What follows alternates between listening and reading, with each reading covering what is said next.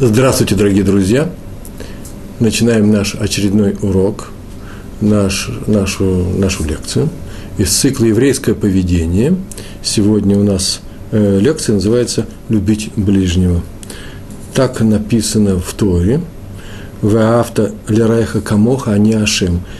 Это недельный раздел Кедушин, книга Торы, пятикнижие Вайкра, 19 глава, 18 стих. Я прочитал ее на иврите. «Веавта лираеха камоха аняшем». Перевод известен всем.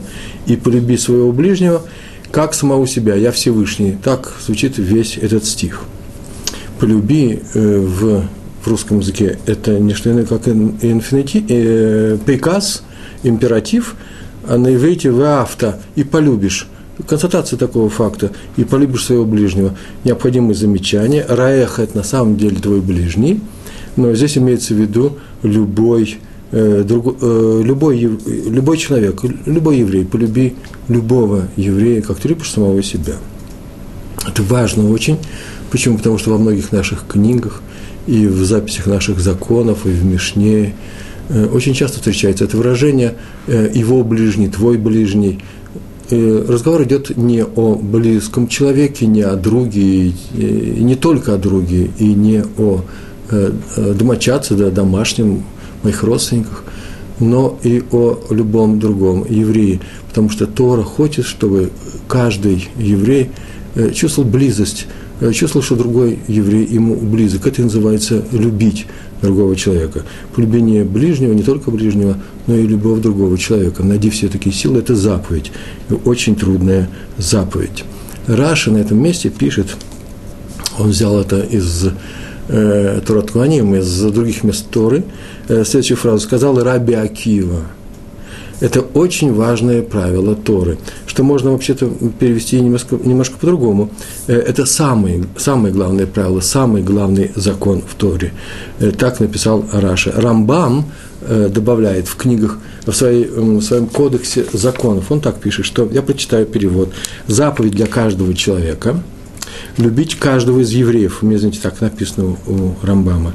Заповедь для любого из нас любить каждого из евреев, как самого себя – ибо сказано, э, и полюби своего ближнего, как ты любишь самого себя, так сказал Всевышний. Поэтому э, должен человек хорошо, он перечислил, что в чем заключается эта любовь, хорошо отзываться о других людях, о другом еврее, заботиться об его имуществе, как он хочет, чтобы заботились, как он заботится о своем имуществе, чтобы он был таким же близким, чтобы он не проходил мимо, что с ним происходит? Неприятное – я поясняю по ходу, э, по ходу чтения, заботиться о его имуществе и почитать его, оказывать ему почтение, как он хочет, чтобы почитали его самого. Это закон Рамбама.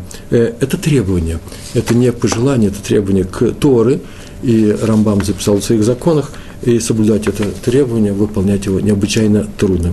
Ну, в, в принципе, если бы легко было выполнять какие-то законы Тора, то, может быть, они не были бы прописаны. Нет такого закона, чтобы э, приказ матери полюби своего ребенка, э, Почему? Потому что это естественная вещь. А вот любить других людей – это вещь, э, которую нужно воспитывать в себе, э, воспитывать всем обществом, чтобы это было естественно и нормально для, для всей общины. Это трудная задача. Э, тем, тем не менее, это правило, требовать это правило от, от других евреев как раз естественно с точки зрения Торы. Всевышний создал людей, и Он хочет, чтобы люди любили друг друга, как Он их любит. Э, это Его создание. И поэтому Он хочет передать это чувство любви э, потребовать это чувство любви от всех своих созданий. И если мы хотим, чтобы любили нас, то э, надо любить других людей. Это естественно, это понятно. Э, и в рамках не только веры, религии, а и просто э, так принято в любом социуме, в любом обществе. И только добавить теперь нужно про Всевышнего, в какой степени мы любим других – ровно в такой степени они любят нас, и ровно в такой же степени нас любит Всевышний. Вот это уже новость, э, Торы, э, это то, чего не было до Торы на земле. Правда, здесь есть возражение, нам могут возразить. Давайте просто будем рассуждать вслух, если вы мне позволите. Что у нас ровно час на наш урок. Если вы решили этот час посидеть с нами, то давайте посмотрим, что написано и как я это интерпретировал, то, что я взял из э, разных книг. Не нам так возражать. Есть хорошие люди и плохие. Хороших людей легко любить, просто мы их можем любить. Но плохих людей как можно любить? Причем есть просто плохие люди. Человек сам по себе плох. А есть такие, которые плохи по отношению ко мне, они сделали мне плохо. Вот как любить и тех, и других? Ответ. Дело в том, что и для кого-то я ведь тоже плох, э, предположим. Тем не менее, все равно, даже если я для кого-то плох, я хочу, чтобы меня любили все остальные люди. Значит, я должен людей любить независимо от того, от э, их зла, плохие они или неплохие. Почему? Потому что иногда делаю я плохие вещи, тем не менее, у меня есть оправдание, объяснение, почему это сделал. Э, и кто-то считает тоже, наверное, что я ему сделал плохую вещь или причинил какое-то зло, но я все равно хочу, чтобы он меня любил, чтобы он меня понимал, по крайней мере, несмотря на все то нехорошее, что он думает, что я якобы я ему сделал. Почему? Потому что, скорее всего, такое объяснение. Он ошибся, я ему не сделал плохо. Или я, да, я ему сделал плохо, но он заслуживает это зло с моей стороны. Следовательно, я тоже могу, слышите, он ошибся в мой адрес. Следовательно, я тоже могу иногда ошибаться по поводу другого человека – а раз так, я могу ошибаться, почему же я могу, должен не любить за то, что он сделал плохо мне? Я ошибаюсь. Или я заслужил его зло в свой адрес. Видите, оба, оба этих аргумента э, можно применить к самому себе. Так или иначе, я хочу, чтобы меня любили, значит, я должен любить других людей. Кстати, иногда я на самом деле ошибаюсь в своих поступках, но хочу, чтобы меня судили, обратите внимание, судили обо мне вносили суждения отдельно от моих ошибок, от моих проступков. Ну, значит, я должен судить о других людях отдельно от их ошибок, от их проступков. Вывод. Теперь важный вывод. А потом будут истории. Я сегодня рассказываю историю на эту тему. Других людей я осуждаю, я должен осуждать, если я осуждаю отдельно, я сужу, вернее так скажем, других людей я сужу отде, э, отдельно от их плохих дел. Плохие дела, я их убираю в сторону и сужу о них отдельно от их проступков. Но себя осуждают только в совокупности со всеми своими плохими делами. Я могу сказать, я хороший, несмотря на то, что, что я что-то сделал кому-то плохое. Это я могу сказать о других людях, о себе нет. Я не говорю, у меня была причина как-то плохо поступать. Нет, я плохой человек, я могу сам тебе сказать. Об этом я должен исправиться. И это задача наша, задача каждого человека – исправить себя, улучшить. Улучшение – это есть исправление без всяких причин. У меня была причина. Сделал плохое дело, отвечаю за него. Это по отношению к себе. А других я ценю в совокупности, а именно с чем? С их хорошими делами. Себя ценю отдельно от своих хороших дел, а их вместе с их хорошими делами. Других людей я сужу отдельно от их плохих дел, а себя я сужу вместе с своими плохими делами. Мои хорошие дела почему нужно отдельно? Потому что они малочисленны, не случайно, недостаточно. Объясните все, что угодно скажите. Не приписывайте себе их заслугу. Мы их себе не приписываем заслугу. Почему? Потому что они естественно. Естественно, человек должен поступать хорошо. И не должен просить за это награду. Это естественная природа человека. Умею знаете, это тавтология. Это природа человека. Быть хорошим. И за свою хорошесть человек не просит награду. Он таким должен быть. Короче говоря, я себя критикую, а других принимаю без критики. Вот это и есть правило «люби ближнего своего, как самого себя». Это очень важная вещь. Мы можем сказать, не показывать пальцем других людей, почему? потому что как раз об этом-то я и хочу сказать, не надо замечать в людях плохое, обращать на это внимание, делать это главным, э, главным занятием своей жизни. Ну вот сейчас я скажу некоторую одну фразу, может быть, как-то она сейчас будет логически увяжется со всем остальным. Есть люди, которые именно этим и заняты. Они ищут ошибки в других людях, они считают своим долгом и смыслом своей жизни э, делать, наводить критику на поступки других людей, просто на других людей – они так называемые, могут назвать себя санитарами леса. Мы блюдем э, нравственность чужую, мы замечаем чужие ошибки, приводим к тому, что люди исправляются. Они с радостью, вот об, это, об этой породе людей я говорю, они с радостью замечают эти ошибки, бикорот, критику наводят. В этом они считают свое призвание. Это большая ошибка. Например, так, есть форумы, в интернете, если кто-то из вас заходит в, в интернет, я недавно начал это делать и вдруг обнаружил, что есть большая э, когорта людей, которые ходят из одного блога, с одного журнала в другой, для того, чтобы показывать какой-то плохой, где ты ошибся, и наводить везде, всюду критику. Э, я думаю, что э, это Это немножко нехорошо. Не, не хорошо. Почему? Потому что человек создан не для этого. Как раз Тора и требует от нас, чтобы мы любили других людей, с удовольствием замечали за ними хорошие вещи и старались, поскольку возможно, э, простить других людей за их ошибки или показать им эту э, ошибку, не обижая их, потому что обижать людей нельзя. Э, у нас есть требование «люби ближнего своего, как самого себя». Я не хочу, чтобы меня обижали, я буду стараться не обидеть другого человека. Если только я знаю, что он не обидится от моей критики, я, любя его, Э, покажу свои критические замечания на эту тему. Мы уже говорили о четырех признаках любви в наших лекциях, во многих лекциях, а в частности мы это начали говорить, э, по-моему, в первой же нашей лекции про актуальность Пурима. Посмотрите по списку видеолекций. И в одной из них, из последних, актуальность Песха, говорили то же самое, что у любви есть четыре признака, и сейчас их перечислю. Э, эти четыре признака – именно мое отношение, некоторые четыре характеристики, которые я проявляю, мои характеристики личные, качества, которые я проявляю по отношению к тем людям, которых я люблю, и не тороплюсь проявлять по отношению к другим людям. Так вот, надо бы проявлять эти качества по отношению к другим людям, и тогда появится любовь. Это обратная задача не ждать, когда я полюблю кого-то, и тогда я буду с ним хорошим, а нужно быть хорошим с другим человеком, независимо от своего отношения к нему. И там вы увидите, сегодня будут такие уроки, э, примеры на эту тему, что появится и любовь. И мы будем выполнять эту очень важную заповедь, о которой Раби Акива сказал, что это самая важная заповедь Торы. Четыре качества. Я прощаю тем, кого я люблю, прощаю действия какие-то. Не требую я Э, не призываю их к порядку, не призываю их к суду, не э, делаю большие назидания. Я способен простить. Второе, я уступаю. То, что, может быть, не положено. Они хотели бы что-то взять, они просят у меня, я им уступлю свое. Уступить свое – это самая важная вещь. Без выплаты – это не обмен, ты мне, я тебе, возьми мое. Они нужны, я даю. И третье, я отвечаю за, за, я отвечаю за них – отвечаю, значит, несу ответственность, я переживаю это, они мне не безразличны, это очень важная вещь, и я им помогаю.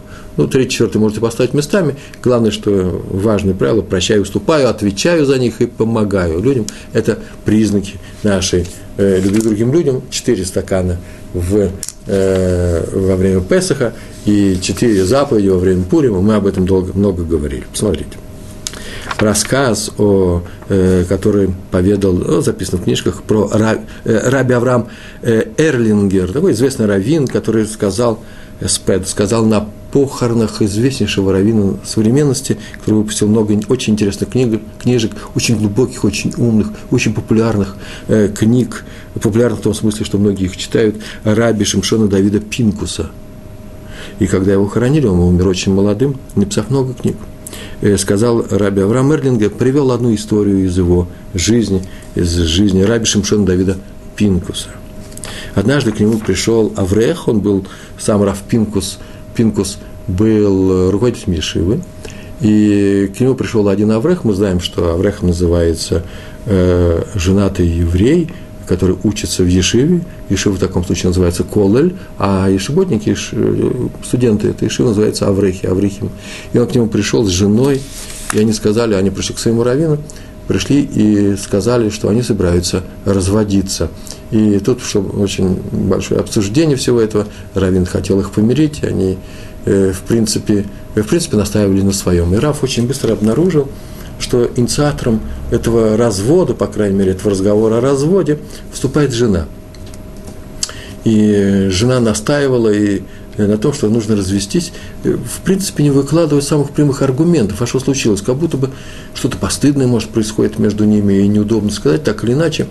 Э, Раф Пинкус, Пинкус решил Э, э, поговорить с ней отдельно. И тут же он предложил ей перейти в соседнюю комнату, чтобы ее муж не слышал их разговора. И он сел напротив женщины и спросил, ну скажи мне, пожалуйста, что на самом деле послужило вот этой причиной, что вы пришли ко мне, почему ты с ним хочешь развестись и не хочешь никакого, никаких мирных переговоров. И она расплакалась, и потом подняла лицо, посмотрела на него, лицо с глазами полными слез и говорит, вы понимаете, я даже не знаю, как объяснить, смешно, я даже своей маме не говорю об этом – а что случилось? Чем я могу помочь? Вы же понимаете, он ни разу в жизни не улыбнулся. Ни разу в жизни не улыбнулся. Я не могу. Он все время какой-то напряженный.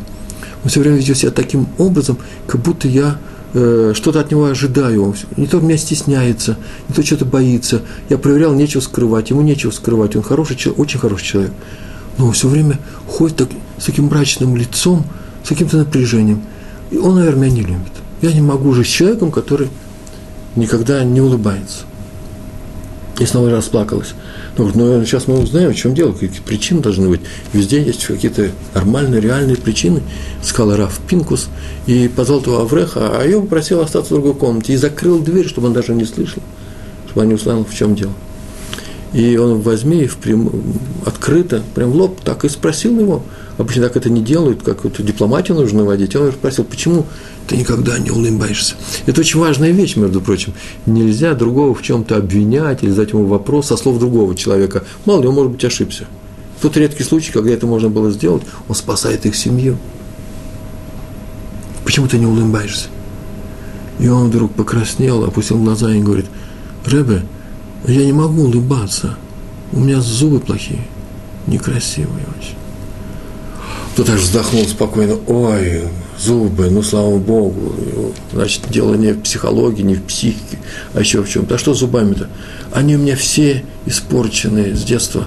Так пойди и почини, пойди к врачу и э, вставь другие зубы, поправь эти. У тебя не могу. Дорого. А я врех. Денег у нас нет с женой. Где возьмем эти деньги? Сколько это стоит, спросил Раф. Две, две с половиной тысячи долларов. Знаете, я не знаю, что у него были за зубы, что это за деньги, понятия я не имею об этом. Может быть, это большие деньги. В той книге, где я прочитал эту историю, было написано, что две с половиной тысячи долларов. Он сказал, подожди секундочку. Вышел в коридор, вернулся с деньгами этими, вот тебе две с половиной тысячи долларов – только срочно, обязательно, не потратить ни на что. Ставь зубы и улыбайся своей жене. Она достойна того, чтобы ей улыбались. Сказать спасибо уже. Потом спрашивают Рава Пинкуса, Пинкуса, что случилось? Вообще-то он живет не богато, бедно живет. И долги есть, и он за Ишиву еще свою платил, свои деньги. Ему же долги было раздавать. Что случилось? Почему нужно было дать эти деньги с трудом набрано. Я даже не скажу, ты сказал, в Ешиве люди или его жена спросили его. Нужно. Тебе нужно было отдавать последние деньги этому человеку на зубы. Мы никогда не слышали об этом, чтобы на зубы платил. А он сказал очень простую вещь. Деньги вообще надо, да, Там написано было, на два месяца хватил бы рабу э, Пинкусу и его семье. На два месяца жизни.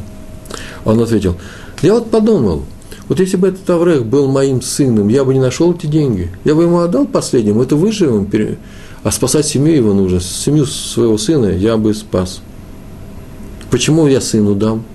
Потому что я его люблю. Так вот, э, так вот, любому еврею сказано, чтобы я его любил как самого себя, как своего сына. Вот я как только вспомнил об этой заповеди, сразу же понял, что это мой сын передо мной сидит. Его нужно спасать, его нужно помогать, достать его семью. И Всевышний, конечно же, мне поможет. Почему? Нам поможет, Почему? Потому что мы же выполняем его заповедь, он же не к плохому эту заповедь нам дал. Полюби ближнего своего, как ты любишь своего сына. Так мы могли бы сказать после Рава Пинкуса со слов Рава Эрлингера. О любви к своим ближним, значит, стоит об этом поговорить, как своего сына. И чтобы не быть гласловным, привести такой пример нужно. Пример один мне было рассказано на одном из уроков, это было давно – Э, предположим, я сижу на уроке в каком-то городе, э, неважно где, в Израиле или в, за границей, еврейский урок, да, и мы учим Тору, сидим, и люди приходят и раздеваются, и оставляют свою верхнюю одежду в прихожей. И вот обнаружили недавно, предположим, это только предположение, не было такого случая, я не хочу наговорить на евреев, ничего плохого, предположим. Я сейчас буду говорить о себе, ладно? Э, э, предположим, начали пропадать э, мелкие деньги из карманов людей, которые в, в прихожей вешают пальто. Если я не приводил эту историю вообще на своих уроках, возможно, что на одном из своих видеоуроков я приводил эту историю. Начали пропадать. У одного пропал плеер, плеер это плеер, а, тейп, магнитофончик маленький. У кого-то еще что-то пропал, телефон сотовый. Как, например, возник, что не было сотовых телефонов, пропал сотовый телефон. И мы понимаем, что после нескольких случаев, что это происходит на наших уроках здесь. И хотелось бы, конечно, объявить людям, что, чтобы они этого не делали. Я не знаю, нельзя подозревать всех, а что теперь делать? Ну, я могу предложить всем, ну, смотрите, кого приходите, не оставляйте ничего в своих карманах. Никого я обыскивать здесь не буду, это мой урок, это нельзя делать. У нас занятие Торой, не геология, не э, геофизика э, какая-нибудь. а геофизика, а Тора, которая говорит, нельзя обижать людей, мы не можем обыскивать, мы не можем подозревать никого. Э, так или иначе идет урок, и вдруг они подходят и говорят, Реброван, на ухо мне говорят потихонечку, Реброван, нашли, схватили его. Первая моя реакция, кто это? Почему? Потому что вообще-то есть напряжение. Очень неприятно, когда такие вещи происходят на твоих уроках. А мне говорят, они мне говорят, это ваш брат. Э, какое имя придумать? Эфроим. Предположим, у меня, у меня нет родных братьев, поэтому я пример придуманный. Это мой брат Эфраим? Я смотрю на этого человека, который мне говорит, да-да-да, мы его сейчас поймали, за руку держим. Я говорю, не может быть. А почему его за руку держит? Он в карман лез. Так в карман какого? Может, своего пальто он лез в карман? Не-не, нет, он был в пальто сам. А кто, может быть, ошибся, он не заметил, что на нем пальто есть. Или, а вы знаете, что он что брал, может, он положил. Кто его знает, что случилось? Может, вы ошиблись? Говорю я, тем самым, вы слышите, это мой брат, и я ищу способы, тируцем называется, способы оправдать его, способы показать невозможность этой ситуации, помочь ему. Потом мы разберемся, потом я с ним поговорю, еще что-то сделаю. Так э, делает отец э, со своим сыном, потом разберемся дома. Так ему неприятно, когда учитель ругает его сына, ну, предположим, какой-то обычной э, школе, не, не еврейской, где вообще-то это не делается. А потом он поговорит с ним, он поможет ему, а сейчас ему ужасно неудобно. А может, это не мой, может, это не мой сын побил все окна в коридоре на втором этаже. Откуда вы знаете? Может, это наговор просто. Мы стараемся оправдать своих ближних, а чужих людей мы не очень, не часто стараемся оправдать своих друзей, может быть. Вот Тора и требует, чтобы мы любили ближних, всех евреев, как своих ближних настоящих, как э, людей нам близких. Вот так надо поступать со всеми евреями. Раби Ехескель Сарна, это глава Ишивы Хеврона, уже когда эта Ишива была здесь, по-моему, если я не ошибаюсь, в Иерусалиме в последние дни своей жизни, он был очень старый, очень больной. Однажды на исходе субботы он э, вышел в свою комнату, суббота прошла, и медленно пошел, а он жил прямо в здании синагоги, э, синагоги Ешивы, Хеврон, и пошел по коридору, а потом должен был подняться на второй этаж, где в это время, вот цей шаббат, исход субботы, э, шла вечерняя молитва Марьев. И он так шел медленно-медленно, он был больной, устал, в сопровождении учеников, его двое людей поддерживали. И когда он поднимался, вдруг ему сообщили, что молитва уже закончилась. Так они медленно шли, что полчаса, за полчаса молитва закончилась. Теперь можно идти обратно.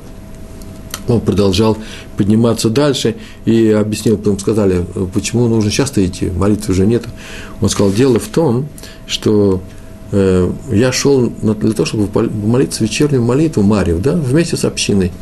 Так вот, э, закон, которым, согласно которому нужно молиться не, не, не в одиночку, не в одиночестве, а вместе с общиной, он установлен не Торой, а наши, нашими рабаним, нашими мудрецами.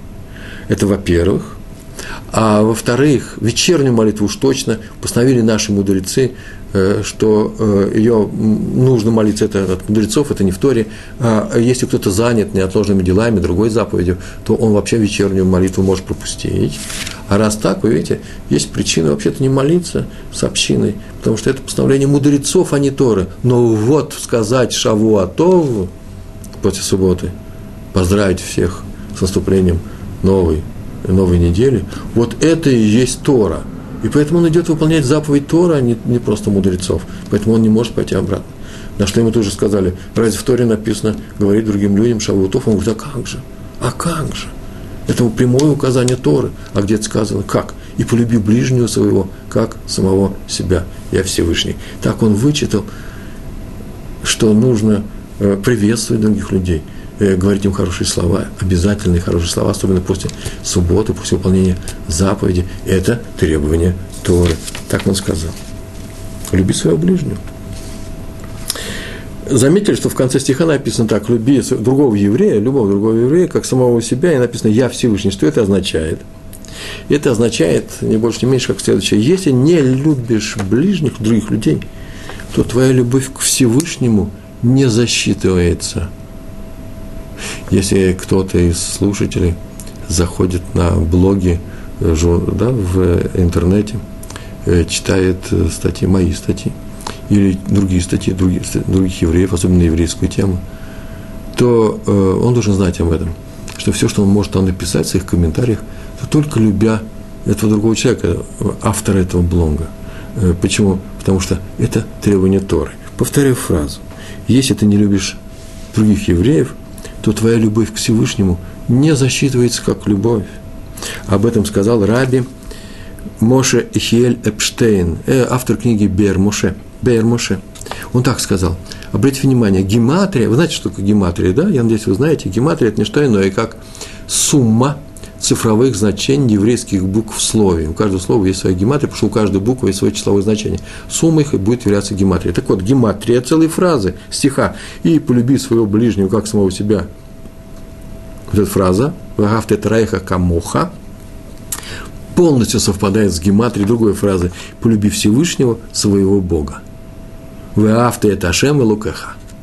Один к одному – что, о чем это говорит? О том, что полюбить своего ближнего – это есть полюбить Всевышнего. Все мы, не, не, не скажу неправильно, сейчас хотел сказать фразу, все мы знакомы с такими людьми. Наверное, встречаются такие люди, которые очень сильно любят Всевышнего, необычайно сильно, а людей не очень.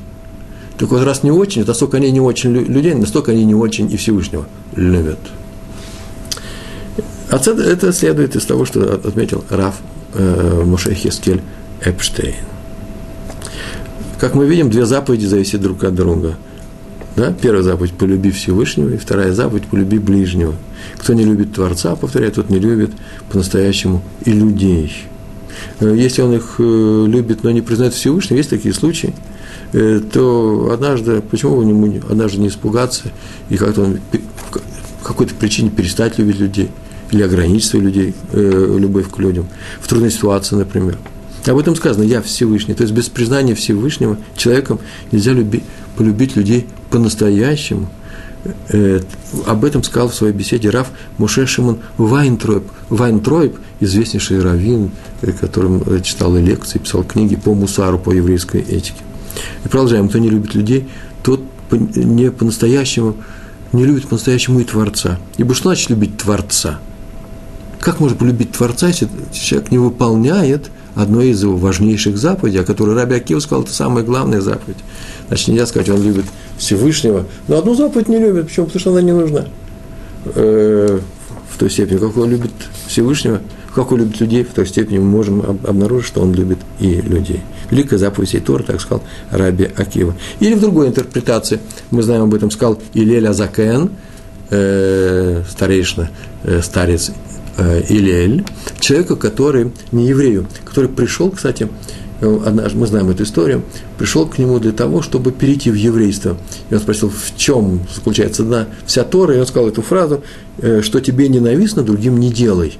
Так написано у нас в Талмуде, написано на арамите, что тебе ненавистно, другим не делай. Или в, в еврейском изводе, это на, в варианте написано, то, чего не хочешь, чтобы делали тебе, не делай другим. В оригинале сказано, он сказал на это на арамите, что тебе ненавистно, то, что ты ненавидишь, то, не, то, то ненавидишь, когда делают тебе, то не делай и другим людям. Многие спрашивают, многие комментаторы спрашивают, Рашба, известнейшие комментаторы Талмуда, э, и наши учители спрашивают, а почему Илель не ответил, как написано в Торе. Его спрашивают, какая заповедь самая большая, он так скажет, самая большая в полюби своего ближнего. И, а он сказал, не через императив полюби, а через отрицание, не делай.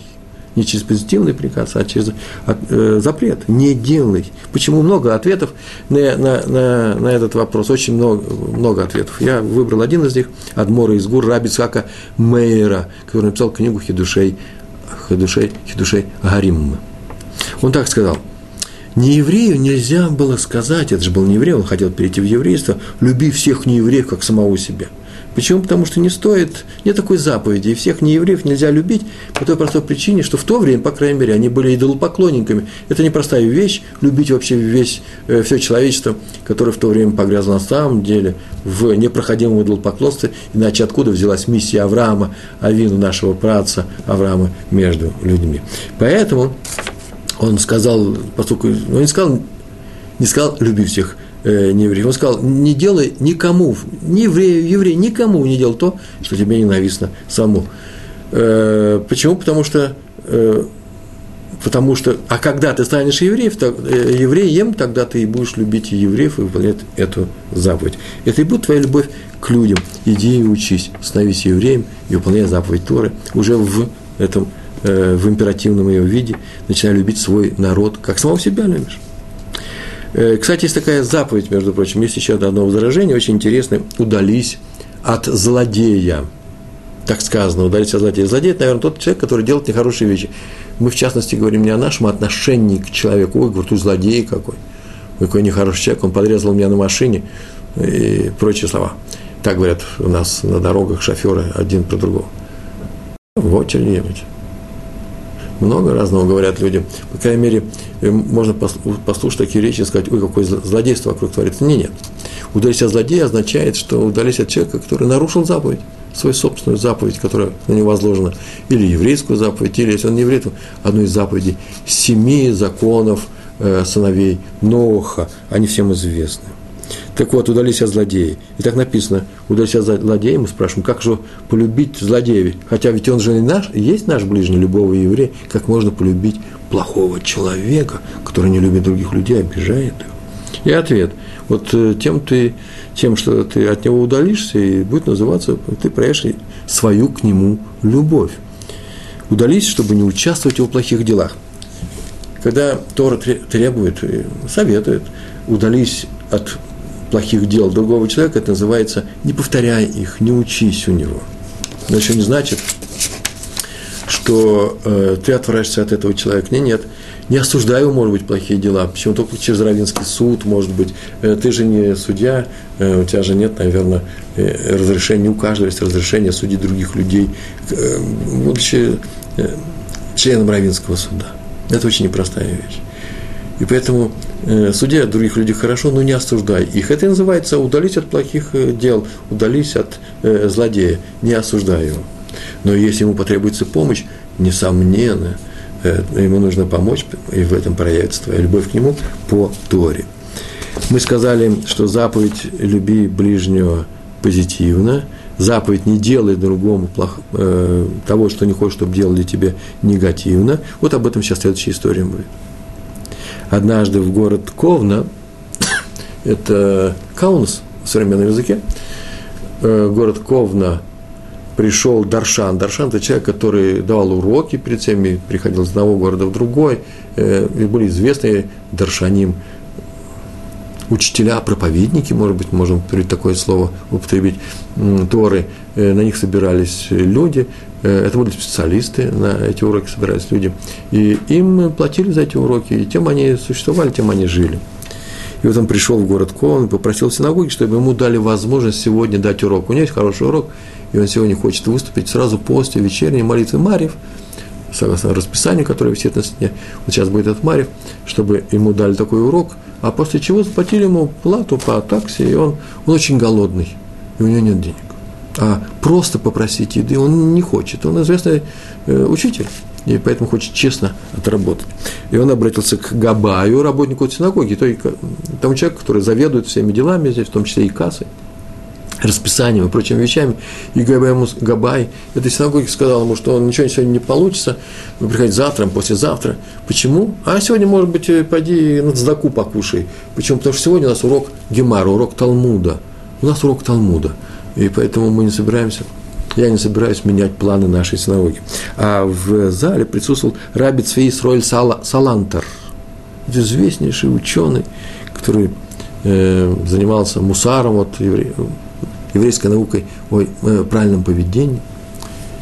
У него было очень много учеников. Это происходило в Литве, в Ком.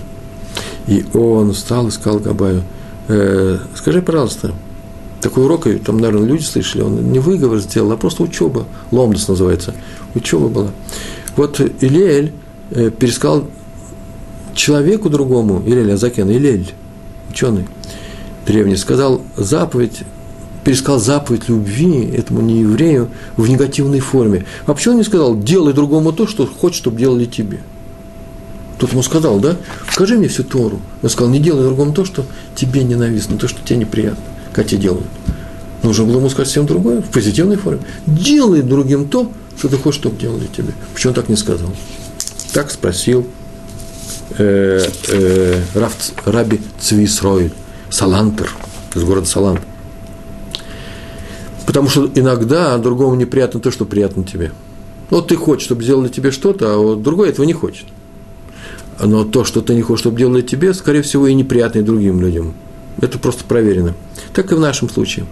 То, что хочет сделать Даршан, Даршан – это человек, учитель, это тебе неприятно, то есть тебе не подходит, это тебе не годится.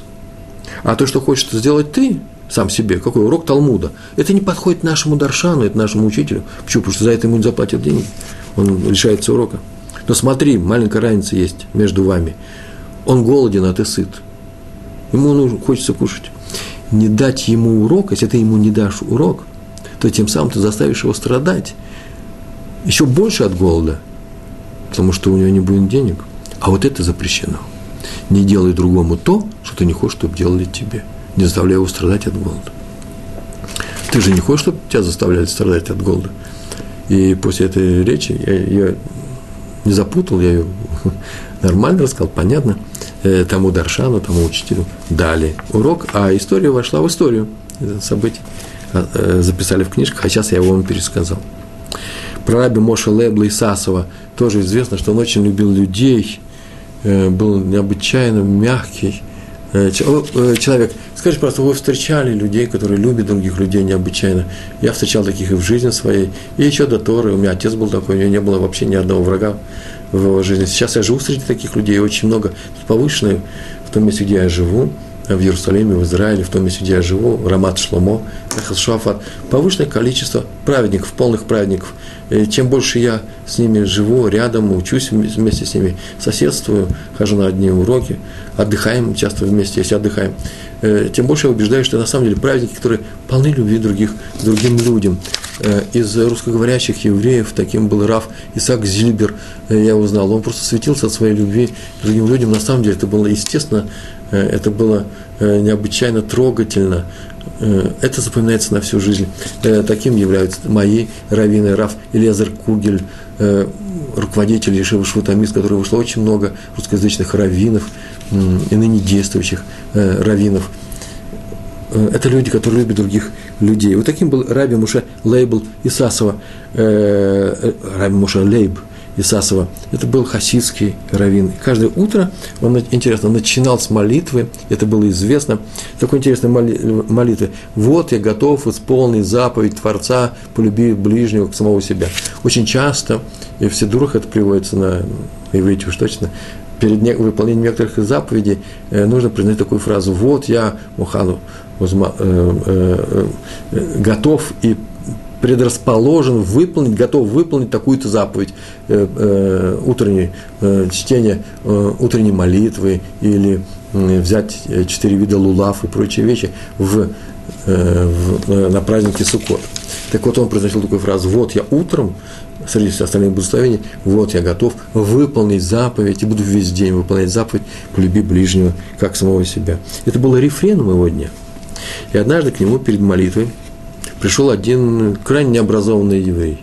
Э, не то, что необразованный. Необразованных евреев много, это не беда. А он был очень невоспитан, некультурен, агрессивен э, и прочее. Э, и потребовал хлеба. Знаете, человек, можно попросить хлеба, а этот потребовал. А тут возникла проблема, можно хлеб-то ему дать, ничего страшного в этом нет, но он ведь отказывается сделать и на тело едаем, и не будет делать. Он прекрасно знает, что такое на тело едаем, вы тоже знаете, и мы знаем с вами. Перед, едой, перед тем, как есть хлеб, надо омыть руки специальным образом. Он знает это, он не хочет и не будет это делать. А после чего нужно взять хлеб и сказать браху, а амуцелах аминаарец, э, благословен тот, кто дал нам этот хлеб кто выводит э, хлеб, растит хлеб из земли. Он не сказал, что он не хочет это тоже делать, этого тоже делать. Э, что теперь нужно сделать? Дать ему хлеба или не дать? Это понятно, что наш праведник даст ему хлеба, но он, э, как он должен выполнить заповедь любви к, вот именно к этому человеку? И потом объяснил Раф, почему он дал хлеб, ему хлебу, этому грубому еврею, именно грубому, агрессивному, Потому что хлеб нужно дать любому человеку, но только когда он просит не в грубой форме. Вы знаете, я боюсь, что и в грубой форме придется давать. Ну что ж теперь сделать? Кто такие встречаются иногда люди? Они тоже голодные. Главное, чтобы они потом плохо нам ничего не сделали. Да? Нужно, об этом нужно думать, нужно ко всему с мудростью подходить, для того, чтобы э, не попасть врасплох, чтобы от, бед, э, от своей доброты не страдать. Бывают такие случаи редкие. Но Всевышний хочет, чтобы мы были добрыми, значит, он нам поможет. Значит, то, что мы пострадаем, может быть, от своей доброты, это тоже будет новым испытанием, с которым мы тоже поблагодарим Всевышнего. Почему? Что Он нам дал возможность преодолеть это испытание и стать еще лучше и выше в духовном плане. Так вот, э, как объяснил Раби Мойша Лейб и Сосова, почему он, как он полюбил этого еврея? Он сказал следующую фразу. Известно, и так написано в наших книгах, что в будущем ангелы, Малахим, ангелы э, принесут принесут подарки, матанот, подарки принесут тому человеку, который э, Малага Машех, как называется, Машиху, королю, сейчас почему-то говорят, ну, царю, да, э, тому, тому Машиху, который придет спасать еврейский народ и спасет его. Ангелы преподнесут ему подарки – и спрашивают комментаторы, какие подарки можно принести Машиху, который пришел спасать евреев, у него совсем другие задачи в жизни, что у него не хватает э, денег, ему нужны деньги, э, да его завалят деньгами, ему неизвестно, не хватает славы, что ему может не хватать такого, что, что ему Малахим принесут подарки. А зачем он пришел сюда? Сейчас мы узнаем, что. Так объясняет Раби Сосова. Зачем он пришел в этот мир? Он спасать евреев пришел, ему нужны, ему нужны евреи. О, Малахимы придут, дадут ему их евреев, соберут со всего, э, э, из всех э, стран, разбросанных во всех странах евреев, и даст им, чтобы он привел их в Эрцисроиль, в землю Израиля, в землю Израиля, в страну Израиля. Да, но зачем давать этих евреев? Евреи, когда узнают, что пришел Маших, они сами к нему побегут, они перед, перед ним будут бежать в Эрцисроиль, они прекрасно знают, функции Машиха, если они его признают, они должны его признать, потому что именно в этом пункте заключается Э, э, момент, так мы узнаем, что Маших пришел, когда весь еврейский народ, без всяких споров, без всяких э, ссор, э, э, как, как один человек признает, что данный человек Маших, это будет чудо, все-все, э, все движения. И они, конечно же, они пойдут с Машихом. Э, зачем же давать подарки евреев, как подарки давать Машиху? А, ну не все побегут. Не все побегут с Машихом. Многие евреи скажут, что мы не евреи, мы не хотим быть евреями, мы не хотим идти в Арацисроиль, мы не хотим быть с Машихом, мы не хотим выполнять заповеди. Есть же такие евреи. Вот как этот человек, который говорит, я хочу хлеба, но не хочу делать, а делать едаем. Даже если вы заставите, э, будете давать хлеб только с условием, что я сделаю омовение рук, э, я э, омывать руки не буду. Видите, он даже согласен быть голодным, чтобы так это не делать. Такие люди не хотят никакого Машиха. Вот их Малахим и принесут, как подарки, приведут как подарки Машиху. Как приведут, вдруг эти люди э, ощутят, против своей воли ощутят в себе э, желание пойти с этим Машихом. Их Малахим как бы подарят, дадут, э, повлияют на них. Вообще-то это непростая вещь. С неба не влияют на людей, не заставляют быть им, их хорошими. Это старое правило, известнейшее правило. Все зависит от неба, все. Кроме одного, быть человеком хорошим или плохим, это решает он сам. Всевышний в этом не участвует. Если вы скажете, как же он Всевышний сам себя ограничил. Вот в этом-то и наш спор со всеми остальными верами. Всевышний ограничил себя тем, что он не влияет на поступки, не заставляет человека, как правило, обычного человека, не заставляет быть хорошим или плохим. А все случаи, когда мы вроде бы не, не можем вычитать другое, именно так произошло с фараоном, Всевышний ожесточил его сердце, это отдельный урок, почему это сделается, вы можете узнать в других лекциях, может быть, мы как-нибудь об этом, когда-нибудь будем об этом говорить. Я не быстро говорю, вам, нет, нормально. Продолжаем. Так вот, раз принесут плохи, приведут плохих евреев, этим Малахим, значит, это будет подарок. Что такое подарок? Подарок определяет не тот, кто дает, а тот, кто принимает. Значит, для Машиха это будет дорогой подарок – Матанаха Шува. Значит, он возьмет этих людей и скажет, о, это для меня большой, замечательный подарок. Значит, эти люди важны для Машиха. А раз для Машиха они важны, раз для Всевышнего они важны, раз для неба они важны, как-то этот человек может быть не важен мне? Кто я такой, чтобы вести себя отдельно от неба? Хочу или не хочу, э, я люблю этого еврея, ибо меня любит тот – кто меня создал. И он, Создатель, любит этого еврея, а значит и я. И он ему дал хлеба. Полюбить ближнего, мы уже говорили об этом, это значит помочь ему. Э, тут идет у меня записана сказка, но мне, извините, сказка достаточно, по-моему, хорошо для того, чтобы быть рассказанной. Э, обычно сказки или причине пересказываю. А тут мне она достаточно мне понравилась. Сказка про двух людей. В наших еврейских книжках я нашел, которые дружили друг с другом, были друзьями один другого. Ну, это сказка, это Агада, э, была бы, может быть, хороша для лекции о дружбе, что такое, как Тора понимает, что такое дружба. Же у нас есть такое понятие хавер друг, едит ближний. Что такое друг по-еврейски? Тоже совершенно уникальная вещь. Может быть, как-нибудь я расскажу такую лекцию, но здесь я расскажу о любви, потому что между друзьями всегда же есть любовь, да, взаимная. А раз так, то она годится и для, на, и для нашей темы сегодняшней. Они дружили друг с другом, и все, все, все удивляются их взаимной любви. И вот один из них провинился перед султаном. Ну, так получилось, какая-то ошибка произошла. Может быть, он сам совершил эту ошибку. Но султан, он человек простой, султан, и он решил послать э, к нему убийцу. Почему-то он решил его не казнить всенародно, а просто взять где-нибудь, убить. Э, есть такие, бывают такие органы в разных странах, вот султан, наверное, тоже такие были органы, которые просто, как называется, концы в воду, убрали человека, и нету человека, нету дела и подослали, уби, э, э, подослал к нему убийцу, решил подослать, но какие-то люди, наверное, в органах, в окружении, в силовых структурах вокруг султана э, донесли этому человеку о том, что смотри, остерегись, тебе подослан убийца, он тебя будет ждать в таком-то месте, там довольно-таки темное место, там где ты проходишь, и он нападет тебе и убьет тебя мечом. Остерегись там ходить, а не ходить там нельзя, рано или поздно нападет, и он был очень печальный, и рассказал об этом своему другу, друг его э, расстроился, как сейчас моего друга идут убивать, надо что-то делать, срочно его спасать, к султану идти бесполезно. Такой у нас нынче султан. И он сказал, слушай, может быть, убийцу заплатим деньги, ты соберешься, я все отдам, чтобы тебя спасти. Ты говорит, султану нужны наши деньги, а этому убийце тоже не деньги нужны. Э, он сам, если не выполнит задачу, ним будет плохо. А что теперь делать? И придумал его друг. Послушай, знаешь что? Давай сделаем следующее. Давай я возьму твою одежду и пойду там вместо тебя. Твоей походкой пойду. И пройду там, он нападет на меня. И что он сделает? Всевышний мне поможет. То он тебя убьет. Ну, убьет, пускай лучше убьет, чем я останусь без тебя. Так, так он сказал. Так или иначе, каким-то образом он уговорил своего друга, они на самом деле поменялись одежды, отнял у него одежду и пошел в это место – и пошел и напал на него, на самом деле, этот убийца с мечом. Но там было все-таки темно немного, и он видит, кто идет, но взял его и решил спросить. Времена султаната, люди были простые, э, без, э, они не читали диктивов, они не читали современной литературы, поэтому он прям в лоб так спросил, ты кто, как тебя зовут? Ты такой-то? Тот говорит, да, я такой-то. Чтоб ты, не, чтоб ты не ошибаешься, ты, да, это я. Мы бы сами промолчали, тот сказал, я такой-то. Потом услышал странный голос, он, наверное, уже голос изучил. Он говорит, что-то странное очень голосом говоришь. Вывел он его на свет, посмотрел, а это не он. Но не он его, не приказали его убивать других людей, и он его отпустил. Он выяснил, что он такой, это друг его, это друг его. И рассказал султану. Он рассказал султану. Султан задумался, а что случилось, почему пошел друг вместо него, чтобы спасти?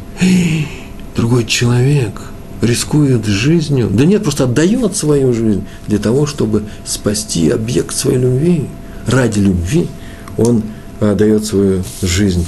Султан настолько проникся этим удивлением, настолько он понял этот пример, что он сказал, ну а что же я теперь, а я не могу простить этого человека, и он его простил.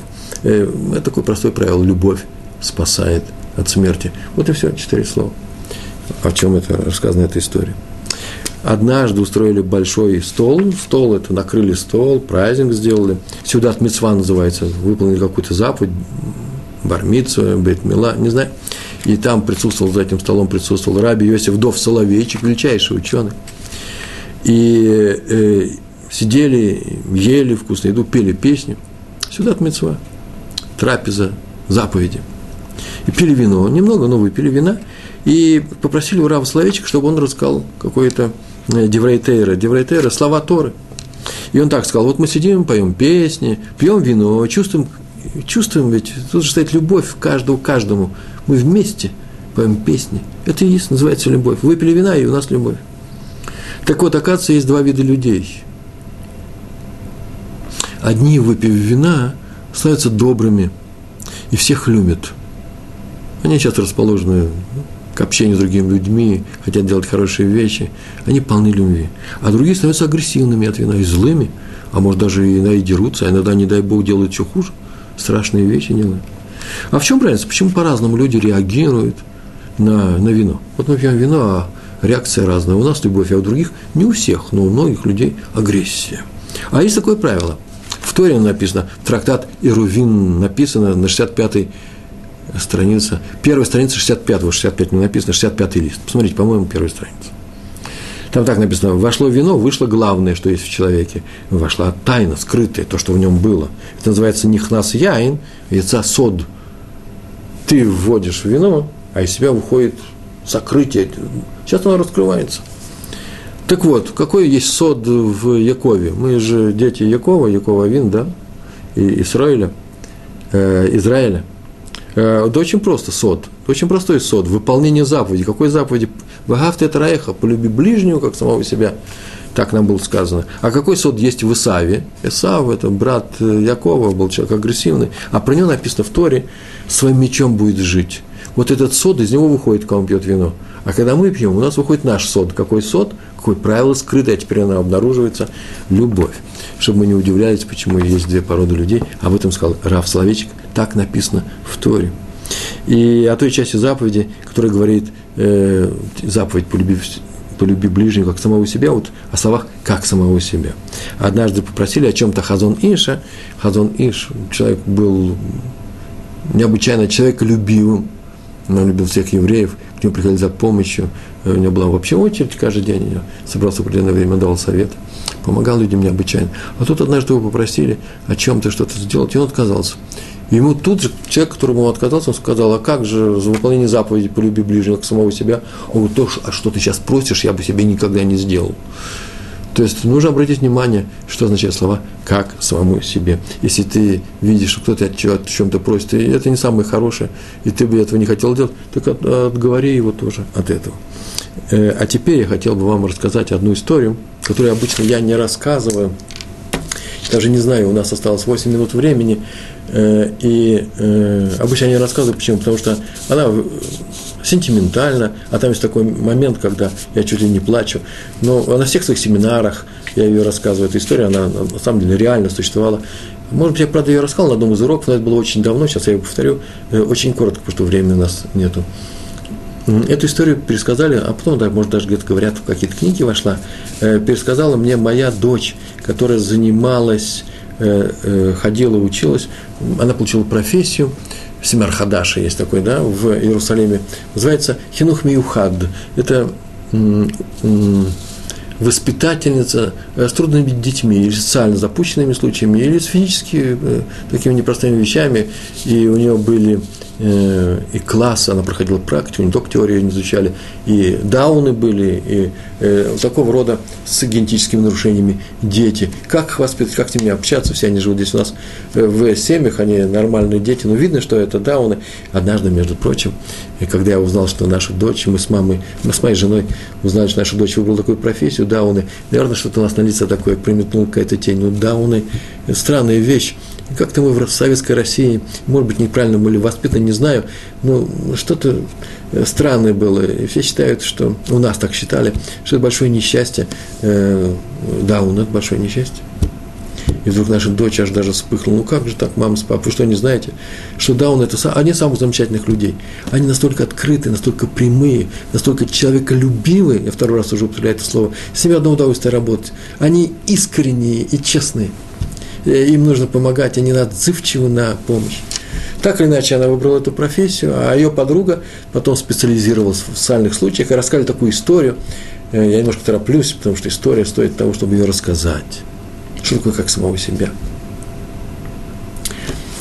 Она проходила практику уже на старших курсах э, своего семинара, тоже по этой профессии, с социальными случаями, запущенными детьми. Она проходила практику в одном из районов, ну, просто практику Э, воспитательницы в, Иерусалимском, э, в одном из иерусалимских районов.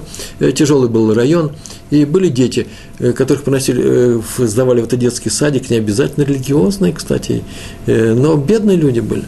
Бедный район, бедный квартал. И девочка была очень хорошая девочка, я ее сам видел. Хорошая девочка, которая любила детей и знала, что выполняется, нужно выполнять правила. Воспитателем должен быть только тот человек, который, ну, я так добавляю, панически любит детей необычайно любит детей. Я правда говорю, что и учитель должен быть таким человеком. Тот, кто хоть чуть-чуть не любит детей, ему просто нельзя заниматься ни воспитанием, ни преподаванием любой дисциплины в школе, в детском саду. Э, она любила детей, очень хорошая девочка с хорошей семьей, но один мальчик ее что называется, по-русски сейчас говорят, доставал. Он не контактировал с другими детьми, он их мог обижать, он был неухоженный, он был невоспитанный, он мало что говорил, он был еще и просто физически не очень приятен, потому что, наверное, ни мама, ни папа, если у него есть папа, редкие случаи в Израиле э, за ними смотрели. Он был не, не, не мытый мальчик, у него и из носа течет, и на горшке он не умеет э, в пять лет сидеть толком. Ужасно неприятно. И самое интересное, другие дети иногда болеют зимой, а этот никогда не болеет. И она ужасно расстраивалась, когда он приходил, и просто физически неприятно было. Она пришла к Равину, крупнейшему Равину, сказала, Рэбе, что делать? Наверное, я не должна работать на этой работе. Почему? Потому что ничего, ничего у меня не получается. Но не люблю, я его не могу заставить себя любить. Люби ближнего, люби мальчика этого, я не могу. Он сказал, а в чем дело, что мешает тебе? Ну, говорит, ну как же, у него даже из носа время течет. Слушай, у тебя возьми тишу, салфеток большую пачку, я тебе могу дать. И вытирай ему нос. И уж ничего не нужно делать, только это достаточно что недостаточно, это надо, ему нужно это делать, помогай ему. Тут принесла она эту пачку салфеток, начала так целый день этим и занималась. То возьмет его и посадит на горшок, моет его все время, и из носа у него течет. Очень неприятная, неприятные вещи. Любовь не приходит. Один день прошел, второй, первую неделю, месяц кончается, любовь не приходит к этому мальчику. Она просто уже работает и думает, что последний год она сейчас это работает и меняет. Но не получается у нее, она честный человек. Если она одного человека не любит, как она может работать на этой работе? Так или иначе, проходит некоторое время, и вдруг мальчик это не пришел. Ну, не пришел очень хорошо. Вот мы сейчас и отдохнем, она отдыхала целый день. А интересно, а, а почему не пришел? Да, ничего не интересного. Или даже звонить не буду. На второй день пришла, и первое, что она начала смотреть, пришел этот мальчик. Не пришел. Второй день не пришел этот мальчик. А кто ему сейчас нос вытирает? А кто за ним сейчас смотрит? Так или иначе, она еле дождалась, оконч... Э, дождалась окончания этого, этого дня и побежала, просто там не был телефон, даже побежала, и узнала, что мальчик просто приболел, и там мама у него есть. Ну, слава Богу, живой, здоровый, слава Богу. Любить я его не люблю, сказала она, ну, хоть живой и здоровый. Так продолжалось, он снова пришел, она снова вытирала ему нос, она его ни, ни разу не обругала, не, она просто не умеет это делать, ни разу не сказала что-то в сердцах, не дай Бог. Она просто внутренне его относилась к нему как к тяжелой задаче, которую нужно выполнить.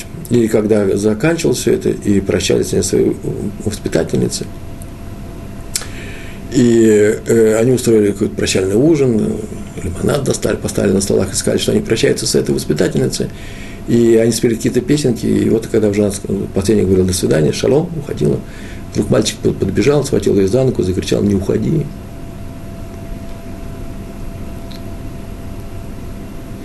Не уходи. Уж ничего не сказал. Понятно, что она ушла, конечно же, перестала она туда ходить, мне эту историю она рассказывала, интересовался этим мальчиком, я просто не хочу рассказать продолжение, неинтересно. Знаю только одно, что она пришла домой, она не замужняя женщина, девушка, 18 лет.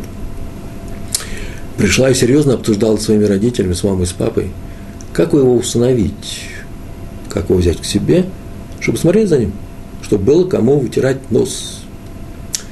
Вот это и называется любовь к другому человеку.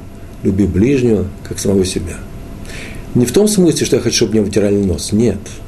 А в том смысле, что эта девочка, эта девушка вложила часть себя в этого мальчика, и уже этот труд вложенный, частицу самого себя, она любила в нем. И это в Торе так и написано. Люби ближнего, как самого себя, как часть самого себя, как тот труд, который ты в, вложил в этого человека. Поэтому, если мы хотим любить других людей, вне всякого сомнения, нам нужно вложить еще и труд в этих людей. Это самый лучший способ любить других людей. Так она сейчас может сказать, каких детей любила, она теперь может сказать про этого мальчика. Продолжение я просто не знаю, не время сейчас говорить э, о нем.